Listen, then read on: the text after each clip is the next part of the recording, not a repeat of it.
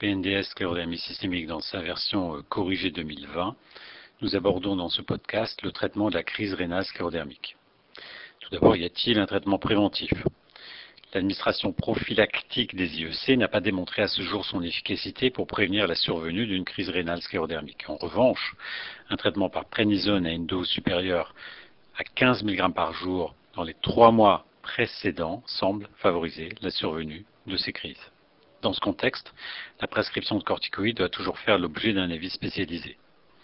Les patients à risque devront recevoir une éducation euh, thérapeutique et effectuer une surveillance régulière de la pression artérielle par une automesure selon la règle des trois. Passons maintenant au traitement curatif. Rappelons auparavant euh, les critères de classification de la crise rénale sclérodermique. Vous pourrez euh, les trouver dans le tableau 4 de la page 29 de ce PNDS. Il y a tout d'abord les formes hypertensives. La définition est une hypertension artérielle supérieure ou égale à 140-90 mm de mercure ou une augmentation de la pression systolique d'au moins 30 mm de mercure ou de la pression diastolique d'au moins 20 mm de mercure obtenu à deux reprises minimum, séparé de 5 minutes, sans autre explication que la sclérodermie systémique. À côté de l'HTA, l'insuffisance rénale aiguë, sans autre explication que la sclérodermie systémique, c'est-à-dire une augmentation de la créatinine sérique de plus de 50% à partir de la valeur de référence dans les 7 jours précédents, ou une augmentation absolue de 26,5 micromoles par litre, c'est-à-dire au moins 0,3 mg par décilitre en 48 heures. Petit c, microangiopathie organique, c'est-à-dire une anémie nouvelle ou aggravée sans autre explication, et vous rechercherez les schizocytes, c'est-à-dire une thrombopénie à moins de 100 000, confirmée sur un frottis, et des signes d'hémolyse, tels que l'ILDH élevé, l'aptoglobine basse, les réticulocytes avancés, et enfin, une dysfonction d'organes cibles, la rétinopathie hypertensive, l'encéphalopathie hypertensive, l'œdème pulmonaire, la péricardite. Bien entendu, on n'attendra pas ces critères pour tenir le diagnostic de crise rénale sclérodermique. Il y a à côté de ces formes hypertensives des formes normotensives définie par l'augmentation du taux de créatinine d'au moins 50% de la valeur de base ou un taux de créatinine supérieur à 120% de la valeur normale supérieure du laboratoire de référence.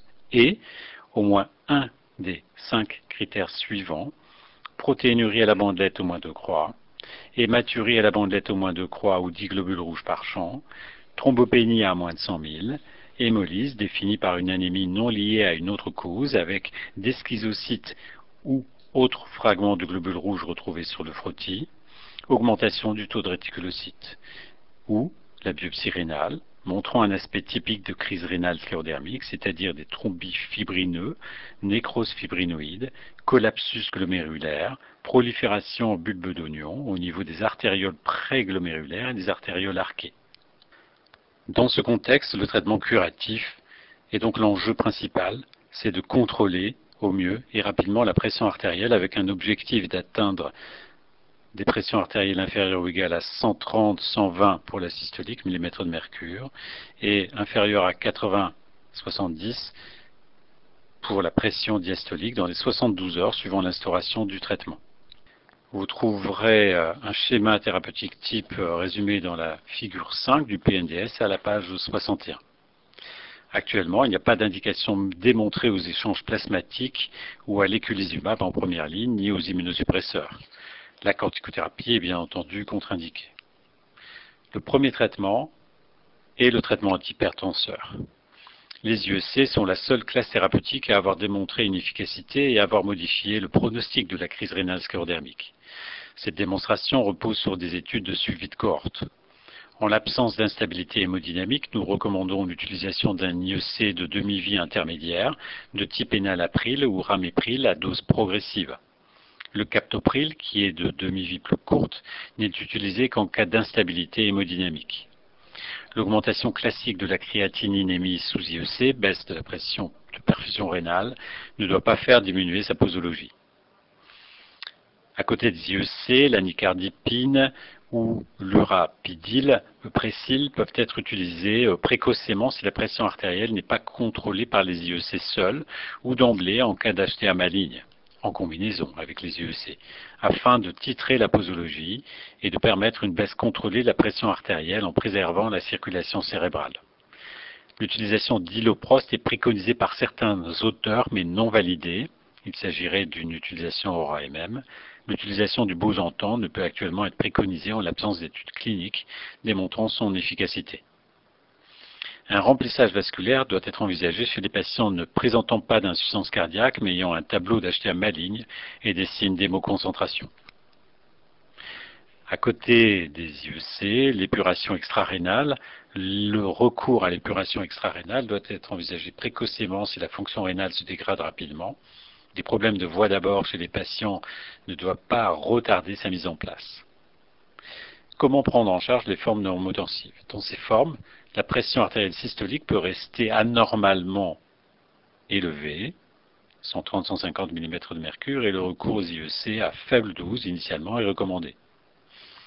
Le recours à un IEC à demi-vie moyenne, à faible dose, doit être envisagé, type ramipril, 1,25 mg x 2, en titrant progressivement l'augmentation jusqu'à 5 mg x 2, sous contrôle de la tolérance hémodynamique.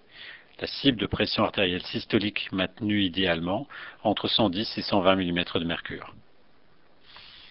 La pression artérielle systolique doit être maintenue pour éviter la constitution de lésions de nécrose tubulaire post-ischémique. On recommande donc d'être entre 110 et 120 mm de mercure.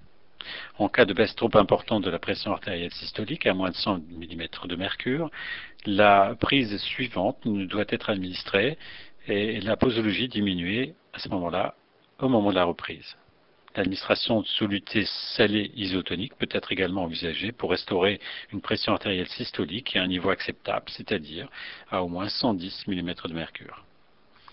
Un monitoring de la pression artérielle pendant cette phase d'adaptation est recommandé. Quelle est l'évolution en dialyse et en transplantation? Un sevrage de la dialyse peut être observé dans les deux premières années suivant la survenue d'une crise rénale chez les malades maintenus sous IEC.